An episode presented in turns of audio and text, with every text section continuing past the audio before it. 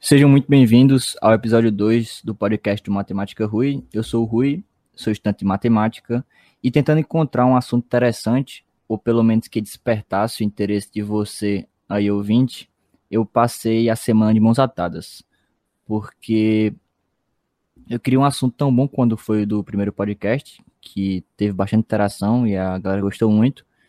Então eu fui em busca de, de algo desse mesmo nível. E eu acabei me pegando pensando no que me fez começar o curso de matemática. E talvez essa seja a dúvida de, de muitas pessoas que nem fazem matemática, ou que estão no curso de matemática, ou que querem entrar no curso de matemática. Então, o assunto dessa semana é como escolher matemática, como escolher fazer um curso de matemática, como escolher seguir uma vida acadêmica em matemática. É, parece engraçado, mas é possível. É possível.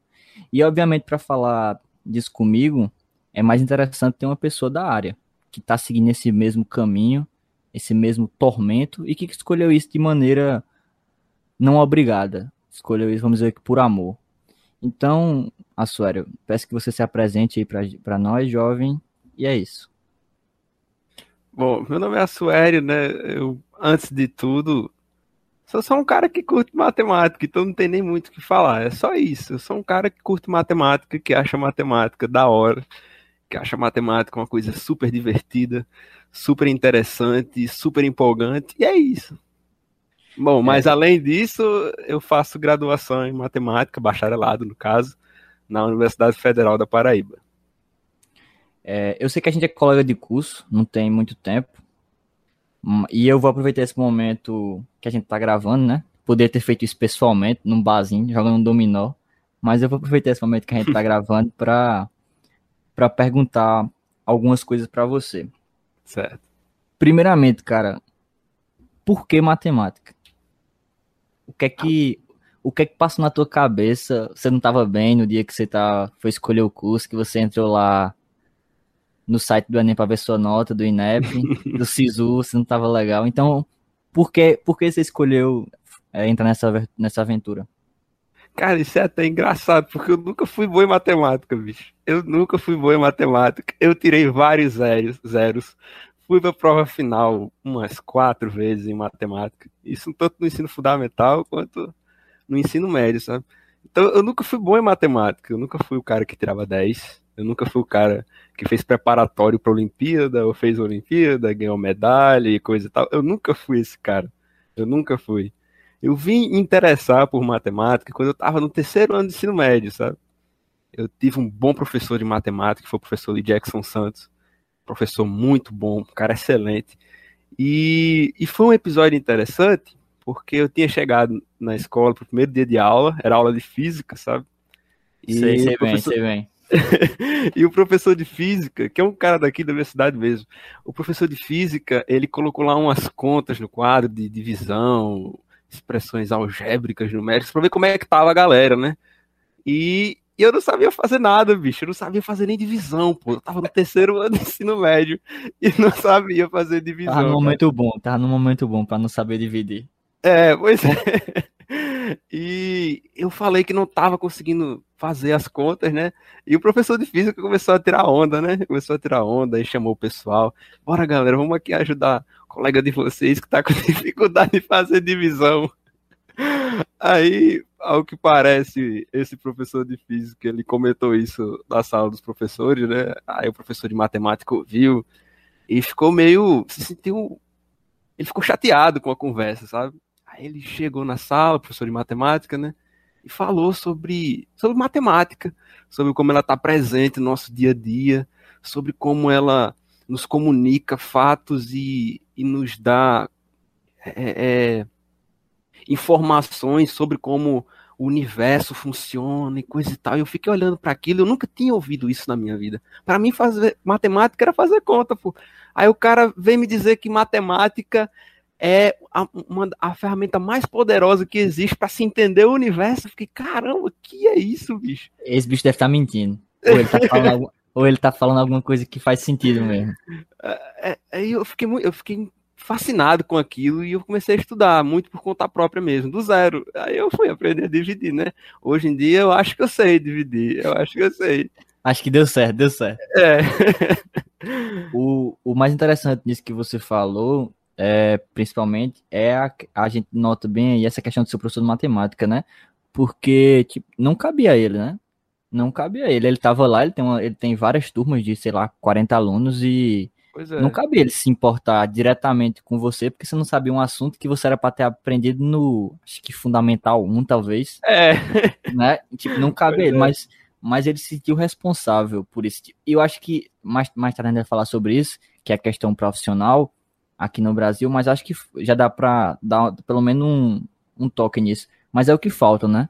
É esse tipo de, de serviço prestado, esse tipo de, de empenho por você ver aquilo e você falar, não, vou, vou ter que ajeitar. Não tem como, esse bicho uhum. não saber dividir.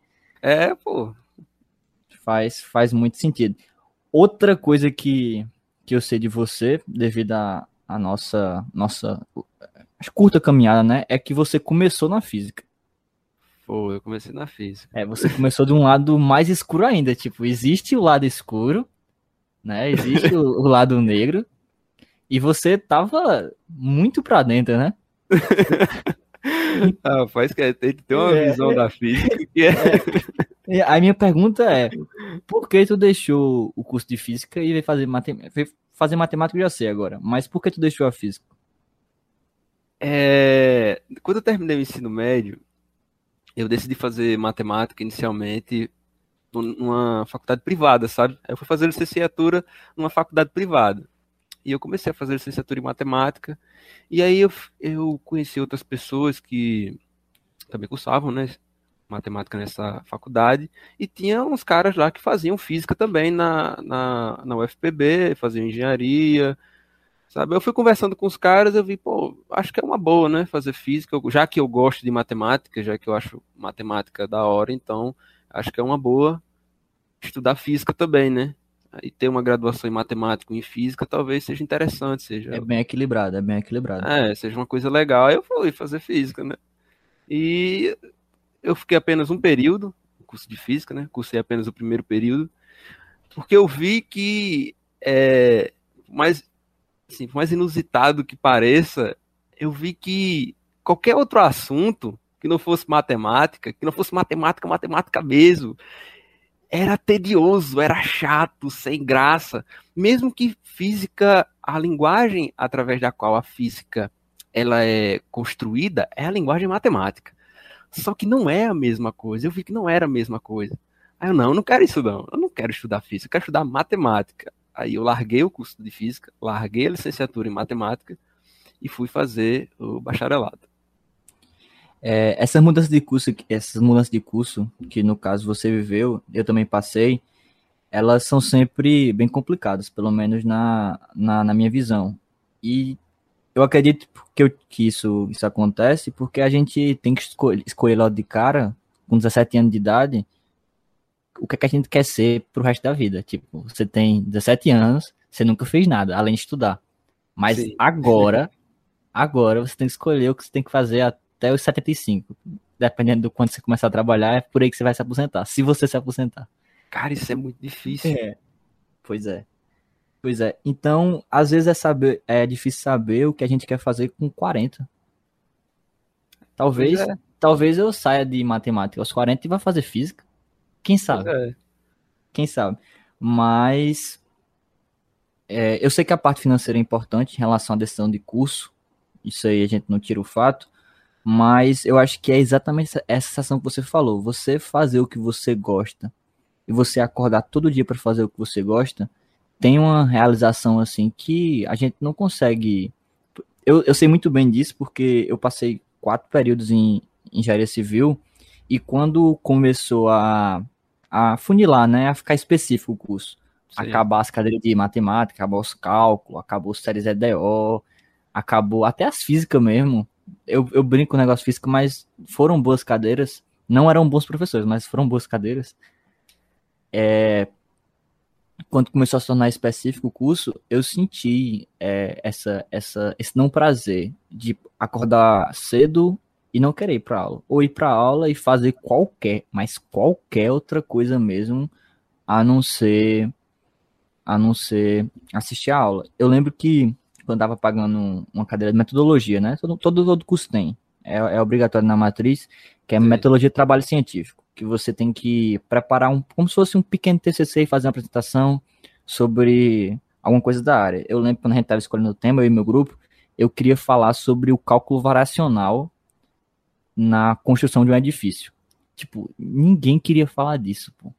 Ninguém, porque, velho, pra que tu quer fazer isso? Não tem sentido. Tipo, o computador faz a conta, não sei o quê. Mas eu não queria a conta em si. Eu queria a matemática por trás daquilo. Uhum. Mas ninguém queria fazer. Então a gente acabou fazendo, acho que foi alguma coisa sobre. Era distribuição de vigas um negócio muito tedioso que tinha que fazer estudo de caso, visitar a obra, e era. Eu já não gostava de engenharia civil, e essa parte, principalmente, de ir para o campo, de fazer as coisas, aí é que eu não gostava, não gostava mesmo. Eu gosto de sentar e estudar, e essa parte é legal. A parte que você tem que fazer essas coisas era muito chato. Então, eu fui fazendo projeto, fui levando o projeto com o meu grupo com a barriga mesmo. E quando chegou no dia da apresentação, eu não fui eu reprovei essa cadeira, porque Caramba. eu disse, velho, eu não vou, eu não vou, eu não vou conseguir. Tipo, o te, era só decorar o texto, falar o texto e pronto, ganhava 10, todo mundo tirou 10. Meu, uhum. o trabalho tirou 10. Eu fiz o trabalho todinho, a parte, a, a parte escrita que a gente fez, a parte da gente já tinha, é, era só cada um falar a sua parte, a gente já tinha visitado os, os lugares, quer dizer, a gente fez, eu fiz tudo pra no final ah, velho, eu não tô interessado nisso. E foi aí que eu percebi que se eu tô assim, numa cadeira que é introdutória, quando chegar mais para frente, eu vou apenas faltar tudo e reprovar por falta. Então é melhor a gente, a gente fazer uma mudança em relação a isso. E foi isso que eu fiz. Por isso que eu acho que eu partilho desse sentimento com você de o que não é matemática, eu eu não tenho assim, eu não tenho essa empolgação para fazer. Agora que a gente tá. Vamos dar uma, muda, uma mudada de astral, né? Porque a gente acabou ficando pesado aqui, falou de física, falando de engenharia civil. acabou deixando o, o, o, o, clima, o clima pesado. É, eu sei que, assim, assim como eu, você tem um projeto de iniciação científica sim, com, sim. com o professor da UFPB. Eu queria saber. E eu sou. Eu, eu conheço seu professor e não conheço seu projeto. Então, eu queria que você falasse um pouco pra gente do seu projeto e logo depois você falasse sobre, acho que principalmente suas áreas de interesse e se você tem um específico. Ah, tá certo. O meu projeto é uma introdução ao cálculo das variações. é uma introdução ao cálculo das variações. E inicialmente o projeto ele está focado em, em construir o alicerce matemático para estudar essa, essa área, sabe? Então, atualmente eu tenho estudado é, análise funcional, teoria da medida, análise na RN, esse tipo de coisa, sabe? Mas o cálculo variacional, só para falar sobre o que eu vou estudar de fato, né, mais para frente, ele lida basicamente com problemas que eu quero determinar, quero maximizar e minimizar funcionais, que são funções de funções. Tem um problema clássico, assim, que é o primeiro que a gente vê quando vai estudar cálculo variacional, que é o problema da braquistócrona. É, famoso, todo, aluno, famoso. é, todo aluno de graduação em matemática e física conhece esse problema. Só não sabe escrever o nome, mas conhece. É. que ele é basicamente o seguinte: você tem. Você pega ali dois pontinhos no plano. Pega um pontinho A e um pontinho B. Eu quero saber e, e solto uma, uma partícula partindo do ponto A para até para ela chegar no pontinho B, tá? Aí eu quero saber qual é a curva que dá que faz essa partícula sair do ponto A e chegar no ponto B no menor tempo. Então eu tenho esse, esse nesse caso é um problema de minimizar funcionais, porque eu quero a curva que me dá o menor tempo. Né? Então esse tipo de problema que é trabalhado no cálculo variacional. Agora é uma área de pesquisa, né? Tem cara ganhando medalha Fields trabalhando com cálculo variacional. É, se você for lá na lista dos últimos medalha Fields, vai ter deve encontrar um ou dois caras que ganharam medalha Fields trabalhando com cálculo variacional. Então, a área de pesquisa e eu ainda não sei até onde vai isso tudo, sabe? Mas a introdução parte mais ou menos daí. E o que eu quero seguir como pesquisa, eu acho que eu quero ser de análise mesmo. Eu acho a análise uma coisa ah, muito. Área boa, área boa. É, eu acho muito interessante. Eu não tenho muita. É... Eu, quando estudei um pouquinho de álgebra e vi algumas coisas assim de geometria, mais palestra mesmo, né? Eu não tive muito aquela coisa, sabe? Quando você olha para um negócio e seus olhos brilham, esse tipo de coisa, sabe? Não, não teve muito. A parte geométrica que você falou é muito, muito interessante para você entender, né? Para uhum. você ter uma visão assim da sim, parte sim, de análise, sim. é muito boa, é muito boa. Agora, quando começa lá com Riemanniana, aquelas. É... eu tenho um colega, eu tenho um amigo, um amigo, que ele é da física, mas ele está estudando geometria diferencial, sabe? É, para entender as equações de Einstein precisa. É, então, e ele está estudando geometria diferencial e, ele sempre está me mostrando as coisas que ele está estudando. É ele, muito bonito. Uhum, às vezes ele vem aqui em casa e me mostra o que ele está estudando e tal. E, cara, não, não, sabe, não é uma coisa que eu olho assim e fico Rapaz, eu quero muito é, estudar isso aí. Deve ser massa assistir uma palestra sobre. É, uma palestra. É, a palestra, as palestras são da hora, eu já assisti algumas já.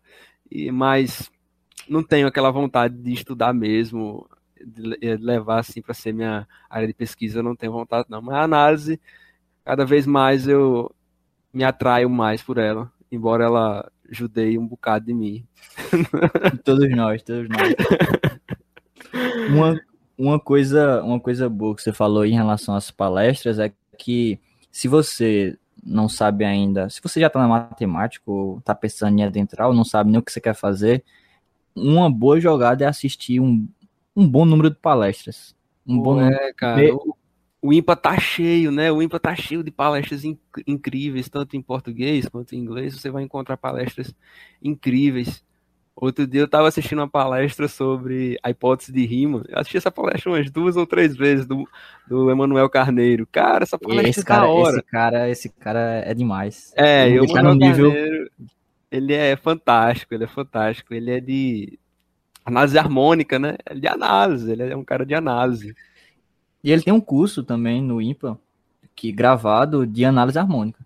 É, é sim, ele... tem. Eu já assisti algum das, algumas das aulas não entendi muita coisa, mas. É, mas você tá. Tentar, tentar. O importante é tentar. É, cara, isso é muito importante, velho. Você apenas ver. Apenas ver e tentar entender o máximo que você conseguir. Isso é muito importante e ajuda demais, cara. Ajuda é demais. Aquele, é aquele famoso como é. estudante.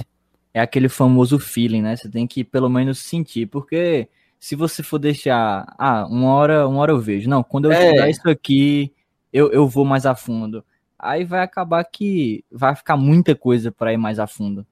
Por exemplo, tu tá aí no teu P1 da graduação em matemática, isso serve para todos os cursos, tá? Mas tu tá no teu P1. Cara, assiste umas aulas de análise na reta. Isso não vai te prejudicar em nada. Só vai, assiste umas aulas de análise na reta, tenta entender umas coisas que tu vai ver que quando tu for estudar de verdade para valer vai ser muito melhor tem uma coisa bem interessante que eu acho massa, é que não tem os verão, os verões do IMPA, né? Que sim, eles oferecem sim. os cursos. Você não precisa é, ter pago ou ter pelo. Ou você não precisa nem ter tá na graduação para você assistir, você mandar seu histórico escolar para você assistir as, as aulas e ter certificado. Alunos de ensino médio assistem, assistiram e assistem análise na época que o Elon era visto, né, o professor Elon, assistiram é, a, o verão com ela, assist, assistem hoje é, o verão com o professor Gugu, tudo isso de análise, de análise na reta e alunos de ensino médio. Imagina é. um, um, um, garoto, um, uma criança, 15 anos, vendo lá a integral de Riemann, a, defini a definição mesmo como é. Obviamente, uhum. tá faltando muita coisa para ele. O ponto não é esse, mas ele vai acumular uma bagagem que futuramente, quando ele for preencher essas lacunas, que vai, ele vai fazer, ele vai ter aquele feeling, ele vai ter o toque. Pois ah, então é. então é por isso. Então é isso. Uhum. Agora faz sentido. Às vezes, na hora, o cara nem sente que tá aprendendo alguma coisa. O cara pensa assim, eu não tô entendendo nada. Mas daqui a um tempo, quando passar um tempo, assim, um ano, dois anos, quando tu retornar naquele assunto, só de ter visto alguma coisa, tu já se sente mais confortável para estudar. E, e isso aconteceu várias vezes comigo, sabe? Isso aconteceu várias vezes, tem acontecido até hoje. É, quando eu comecei a, a acho que 2019 foi que a gente entrou, entrou em 2019. Sim, sim. Aí eu, quando eu entrei no meu projeto, eu, eu, eu vim de engenharia civil. Então eu não sabia nada de matemática. Nada mesmo. Demonstração. E, é, nenhuma teoria. É, processo contrapositiva, por contradição, forma direta. Eu, homem, o que é que você tá falando? e, e, e, é uma coisa natural. Às vezes na literatura, quando você pega um livro de matemática, é natural essa parte lógica. Quem cursa filosofia, é, essa parte é, entende muito bem, porque são argumentos lógicos que você chega na, naquela sua tese bonitinha. Aí você. O, o, o mecanismo que você usa, aí é o que você vai entender a construir numa argumentação matemática, numa matemática elementar, que são coisas é, gradativas, mas o processo mesmo, você pegar um livro, óbvio, você não vai pegar um livro, sei lá, de, de análise funcional, de, de espaço e recobrimento e começar a ler, não, mas pega um livro de teoria dos números, pega o livro do professor Gugu, teoria dos números. Cara, teoria dos números mesmo, é bom demais para ganhar maturidade, teoria dos números é muito bom para ganhar maturidade aquela parte sobre o algoritmo de, de Euclides, o princípio da indução finita, até a mesma galera que está estudando para para ITA, escola naval, essas coisas que cobra essas, esses conteúdos, eles aprendem isso, eles não aprendem isso de livros realmente. Não, o professor que está ali lê o livro, cria uma, um, uma nota de aula, uma apostilazinha, um, é, né? exatamente, e diz, ó, é assim que faz, você faz esse passo e esse passo e pronto. Mas não, não é assim, não, não é tão simples assim. Se você uhum. entendesse por trás, começasse por trás mesmo, você, qualquer é, questão que você pegasse, de, por exemplo, pegando o exemplo do, do PIF, né, o princípio da adição finita, você conseguiria resolver. Porque senão você está criando casos, ó, o caso 1, vamos trabalhar igualdade. O uhum. caso 2, desigualdade. O caso 3, divisibilidade. E é um caso só. Não tem para que ficar dividindo em casos. É uma coisa só. Então, eu acho que eu acho que é isso que, que falta. Falar um pouco agora sobre desistir do curso. Essa essa desistência que acontece em relação a, ao curso de, de, de tanto bacharelado como licenciatura. O Assuero está aqui para ser o cara que vai falar em relação em nome do, dos bacharelandos, né? E eu vou falar em nome do, das pessoas que fazem licenciatura, já que eu também, vou, também faço licenciatura, então acho justo. É, é verdade que quando você está quando você está estudando para o Enem ou para o vestibular, a nota de matemática ela não se compara aos outros cursos. Ela é, ela é, ela é bem baixa. Eu tenho uma média aqui do SISU 2020 que a, a média nacional para entrar no curso de matemática quase não chega a 600 pontos. Para ser exata, ela chega a 615.06 que é uma nota bem baixa, né? Se a gente for olhar do ponto de vista que a média é 6, né? Então seria abaixo da média. Com a menor nota de corte com 493 e a maior 784. Quando a gente fala de USP e, e PUC, a gente acaba elevando a, a, nota de corte em matemática, mas se você compara com outros cursos, também é mais baixa. E embora a gente já viu que é bem fácil, né? Adentrar no universo da graduação em matemática, é muito complicado sair. É, é muito complicado sair. Um, um exemplo disso que eu tenho na, na, minha, na minha vida mesmo, na minha experiência, é porque, por exemplo, eu sou da turma de 2019 de matemática da UFPB. Mas como eu acabei adiantando algumas cadeiras, eu paguei várias cadeiras com outras turmas. E durante essa, essa, essa jornada, eu acabei pagando com as turmas anteriores, de 2017, e com várias pessoas. E hoje no curso só existe, só existe um aluno no curso de, de bacharelado em matemática do ano de 2017. Ou seja, de 20, acho que são 20, 24 por aí, só restou um, um aluno. E isso, é, isso, isso dá medo. Isso também.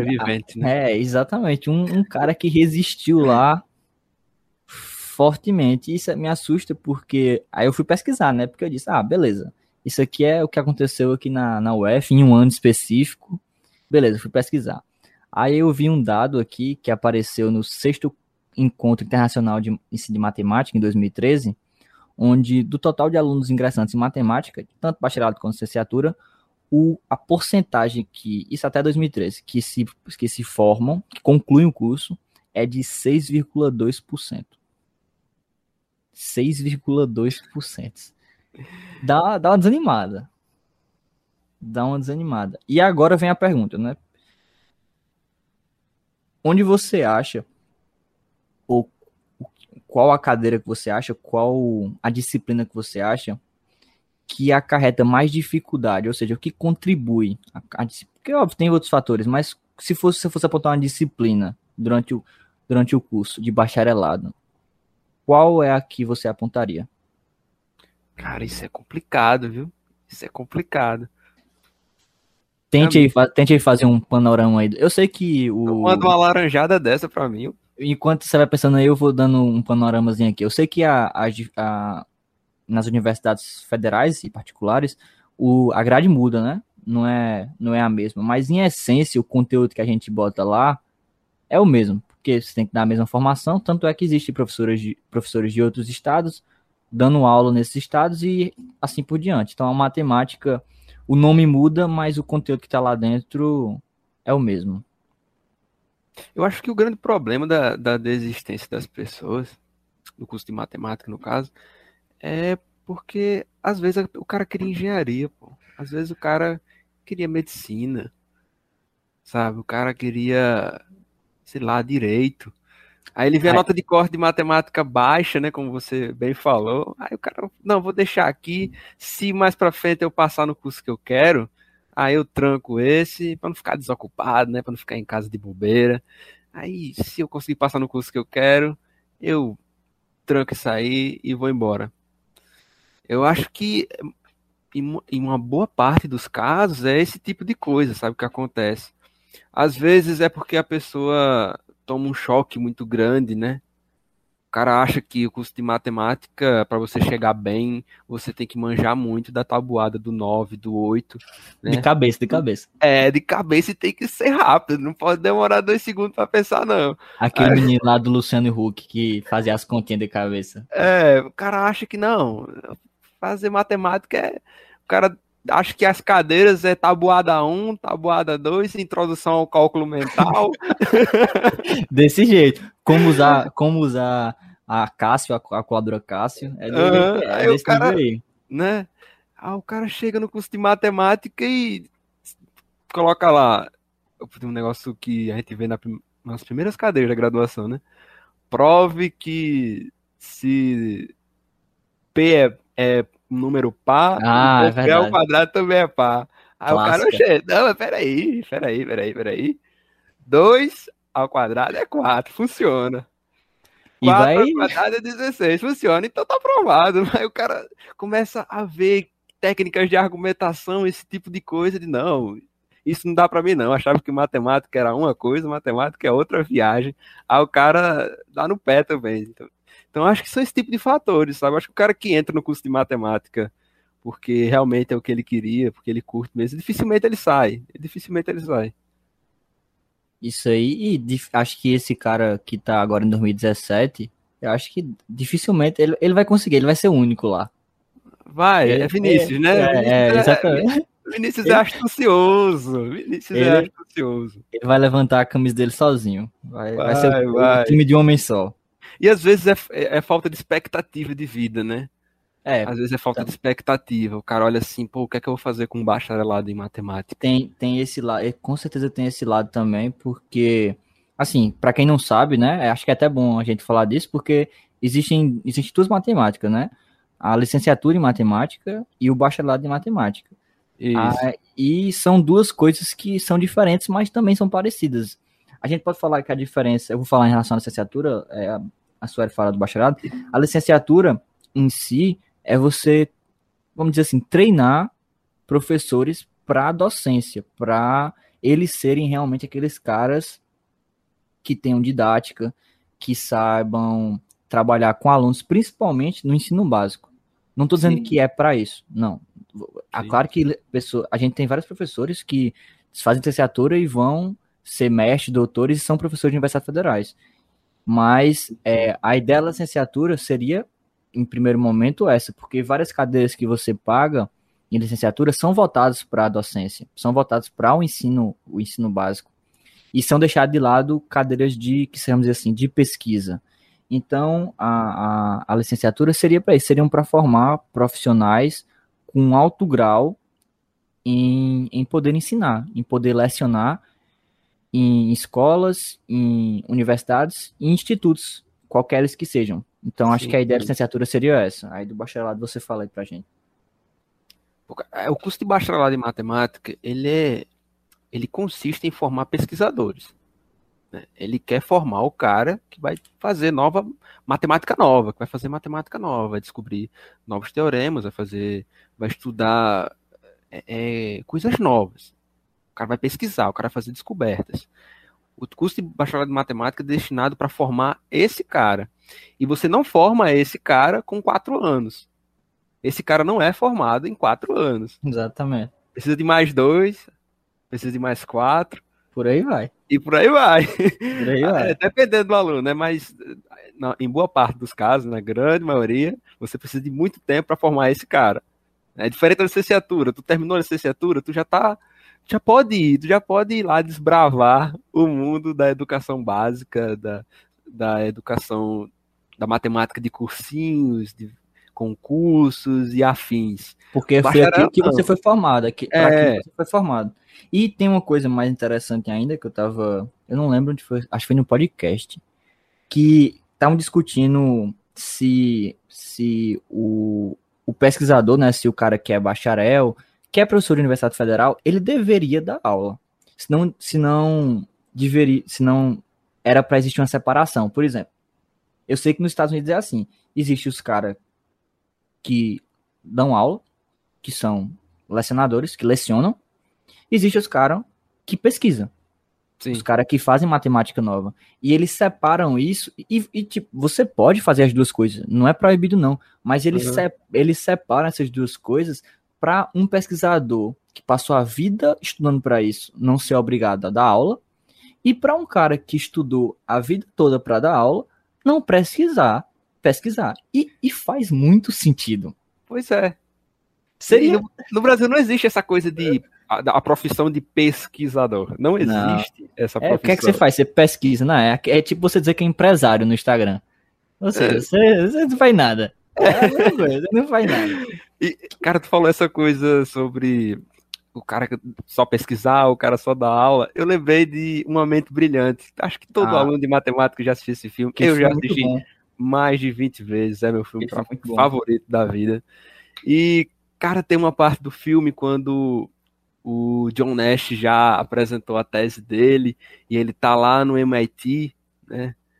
E o cara chega lá, ei, tá na hora de tu dar aula. Tá na hora de tu dar aula. Aí ele olha assim com aquela cara de desgosto, porque ele é pesquisador, ele é cientista, ele não gosta de dar aula. Chega lá, aí o cara diz para ele, olha, na América, a América é assim.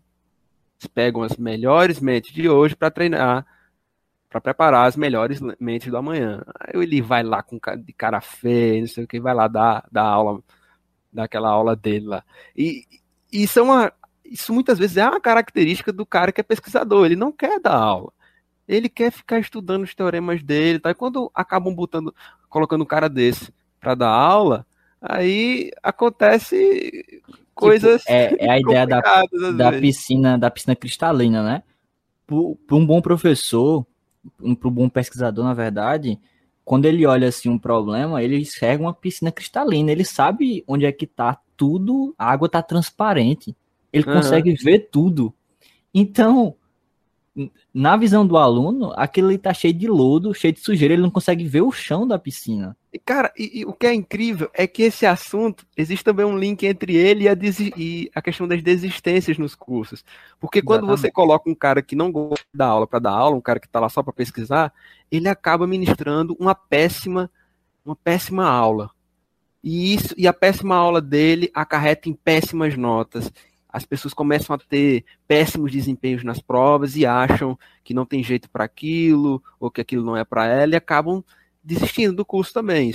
existe uma relação entre essas coisas. E o, uma coisa interessante é porque, assim, para quem não sabe, você faz prova.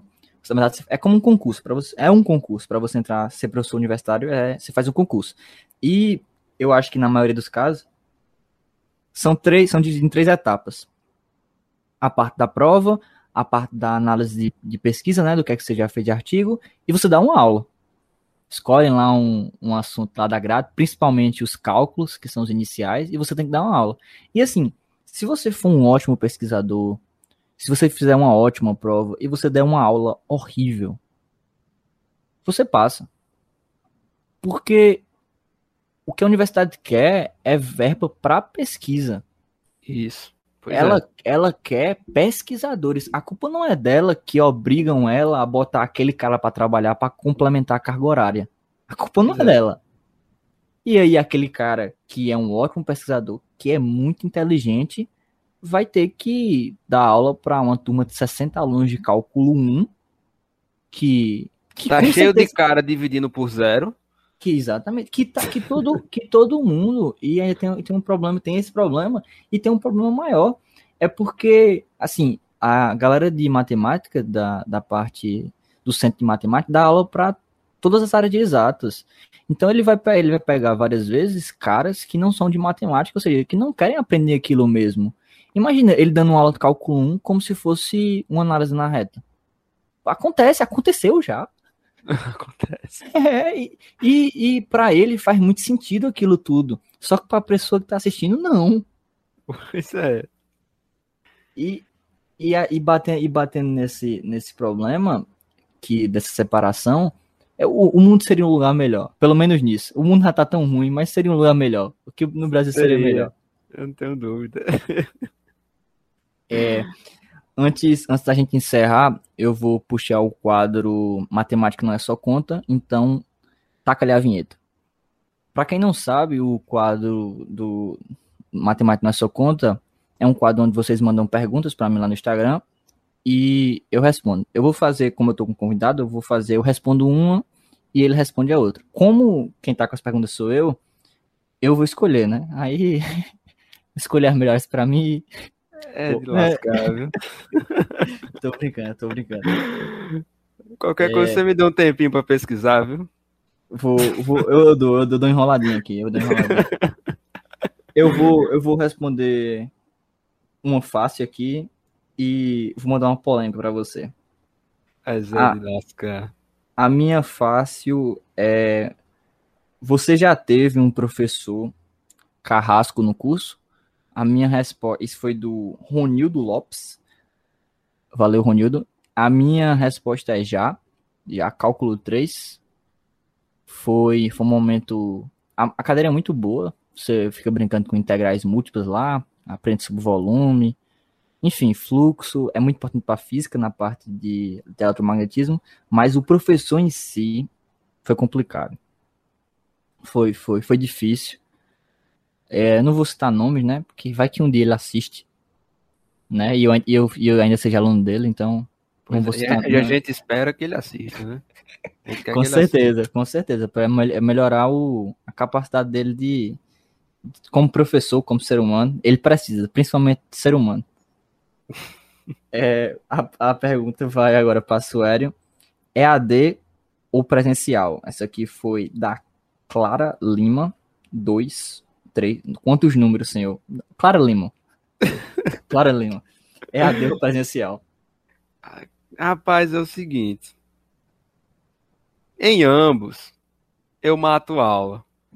Em ambos, eu, eu mato aula, sabe? Mas assim, o presencial é mais emocionante, né? Você tá ali, o professor tá ali perto, você vai bater na porta dele para conversar, para tirar uma dúvida, os amigos, tá todo mundo lá próximo.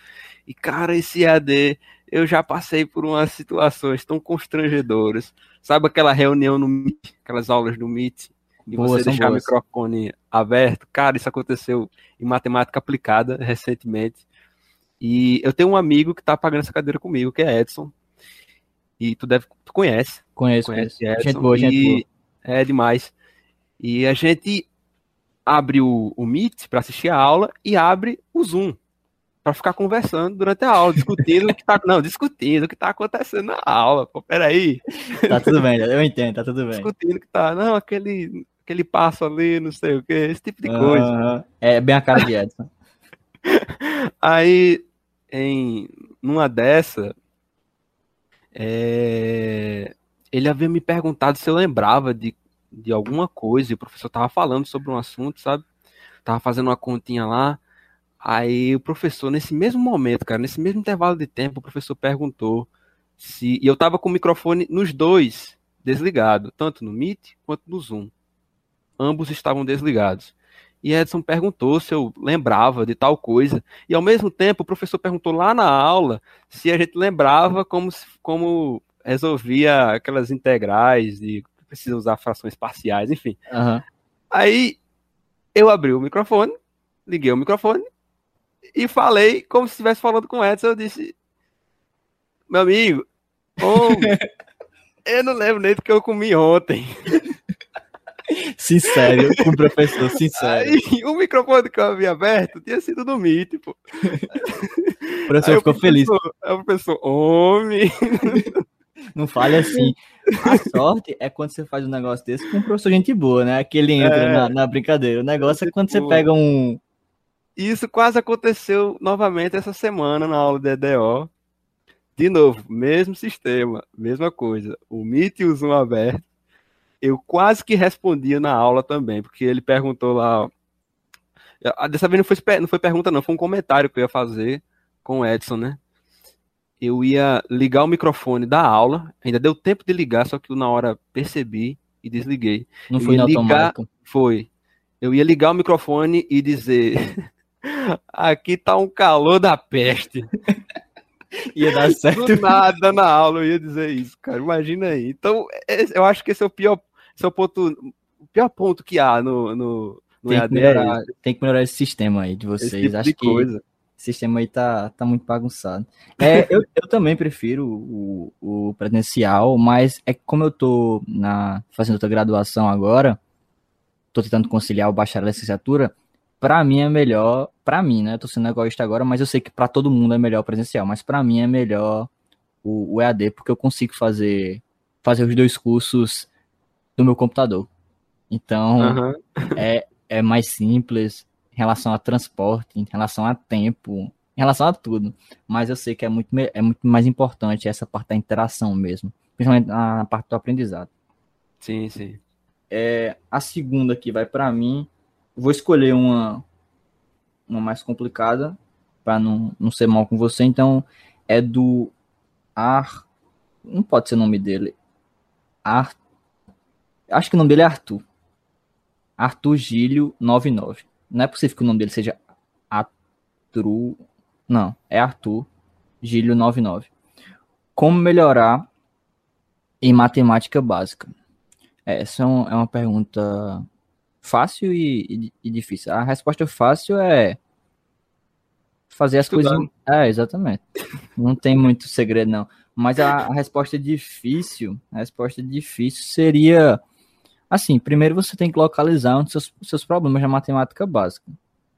Se seus problemas são na parte, como, como faço era no terceiro ano, divisão, então você está bem, bem atrasado. Você tem que voltar, você tem que pegar um, um, um daqueles Bernoulli antigo, lá de. Acho que qualquer feira de livro tem.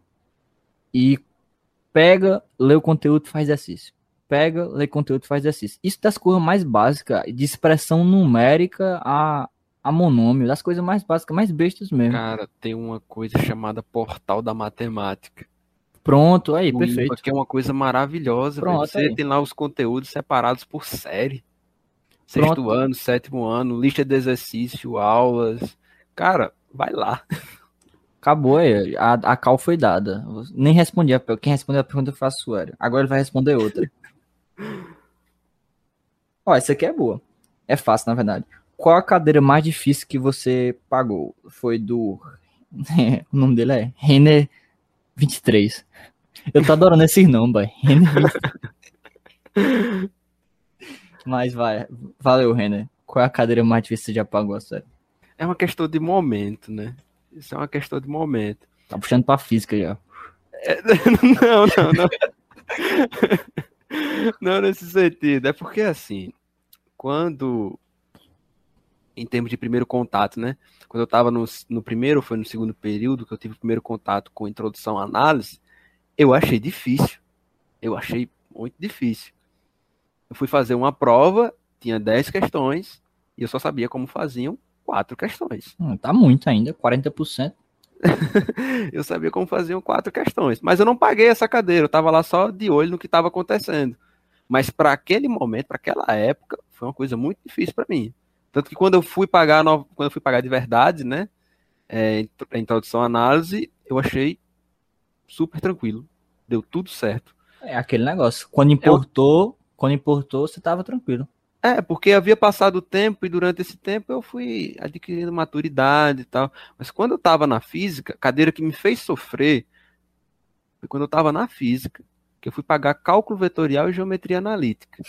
Aquilo ali me fez sofrer, porque eu havia saído de ensino médio é, e havia sido alfabetizado recentemente.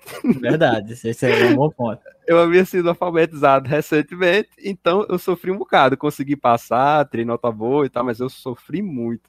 É, é e tudo mesmo. isso foi uma questão de momento, a época que eu estava vivendo, o meu preparo. Então, é, depende, não, não existe muito, não tem muito isso, sabe? É, a, a próxima vai para mim e a última. Tem mais três aqui, mas eu acho que esse episódio em particular ficou longo. Então, a, a última pergunta. Engraçado, tu falou do Edson. Tem um Edson aqui, mas é o Edson Almirantes. Eita, não é, Com, é ligar ou não ligar a câmera na, na aula EAD. Bem, isso é uma questão filosófica, assim, de um grau que eu, eu vou tentar aqui. Eu acho que eu não tenho competência para para dar essa resposta, mas vou tentar aqui. Caramba, a pergunta Bem, foi muito difícil. Essa foi, daí. É, é uma questão filosófica, né? Porque não tem resposta certa e resposta errada. Se você é o aluno, não ligar. Se você é o professor, ligar. Acho que a mais fácil seria essa.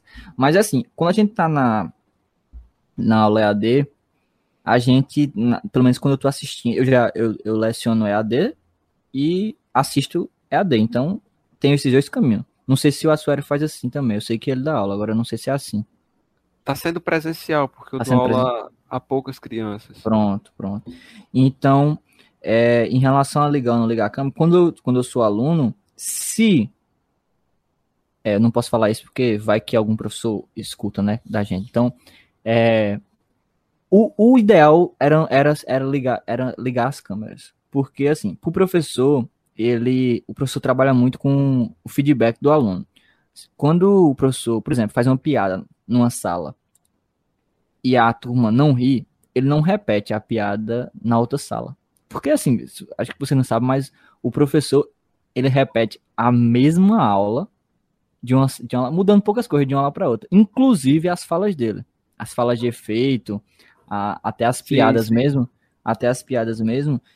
E se a, é, ele faz uma piada que não é boa, ele não repete na outra sala. E como é que ele sabe que não é boa? Pela interação com o aluno. Se seu microfone e sua câmera estão desligados, ele nunca vai ter uma interação, e não só em relação às piadas, o conteúdo mesmo, a cara de dúvida, a expressão de desinteresse, porque você está numa aula, isso acontece. No, isso acontece. Você, de, de, acordo com a cadeira, de acordo com o professor, você se interessa mais, você se interessa menos.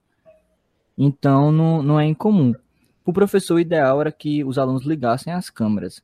E, tipo, dá para você ligar a câmera e continuar sem assistir a aula, normal. Não tô dizendo pra você ligar a câmera e virar e assistir a aula, uma aula chata. Não.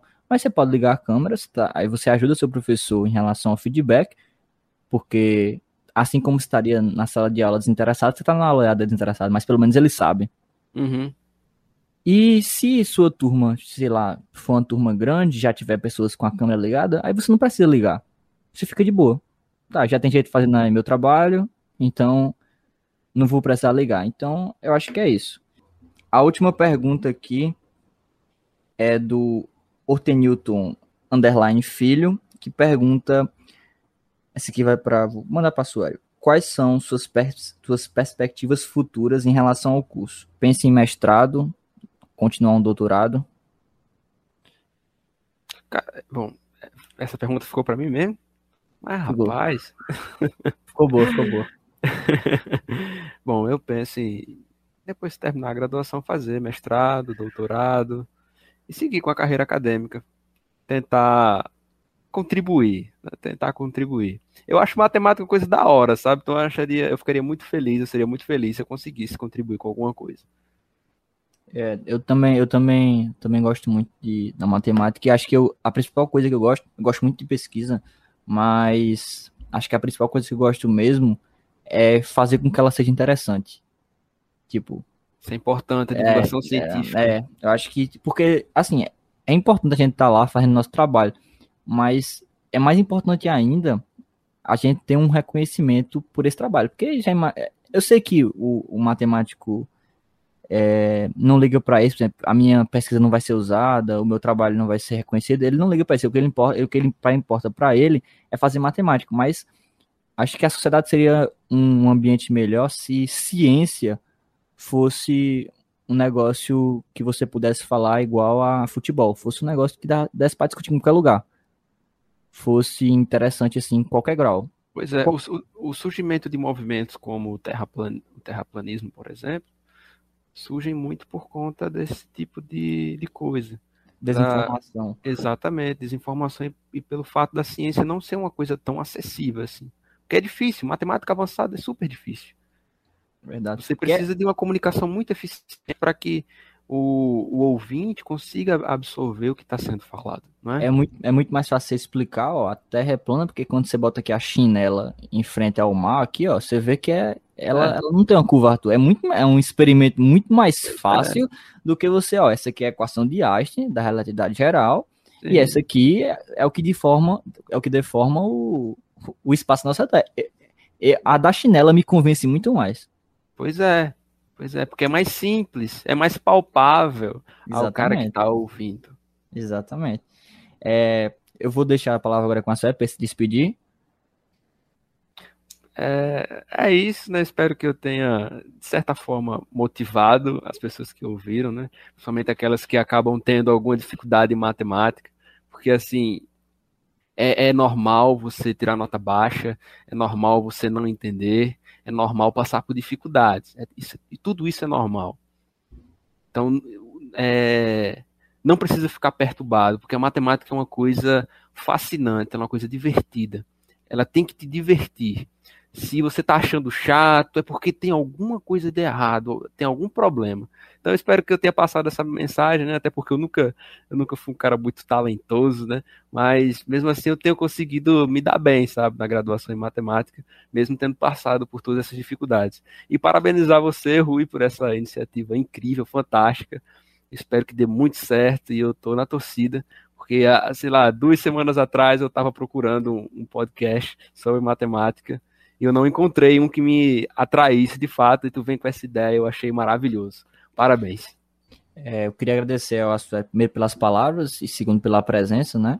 E espero que, que a gente que eu consiga continuar dando, dando sequência a isso e para chamar ele mais vezes e também chamar mais pessoas, porque a ideia aqui é é falar sobre ciência, é uma conversa, é uma conversa de bar, sem o bar e sem a bebida. e sem a bebida, mas quem sabe no futuro próximo quando isso passar, não vire realmente um cantinho do Gustavo Lima, alguma coisa desse tipo. Só que em vez de can cantar, a gente conversa sobre matemática e seja interessante do mesmo jeito. Talvez com a, com a audiência um pouco menor, mas com, com, com, com o mesmo senso aí de importância. Sim, e é isso, galera. Eu espero que vocês tenham gostado. Peço que, se vocês estão no YouTube, vocês curtam o vídeo, se inscrevam no canal. E se vocês estão no Spotify, vocês sigam o, o perfil. É isso, galera. Valeu!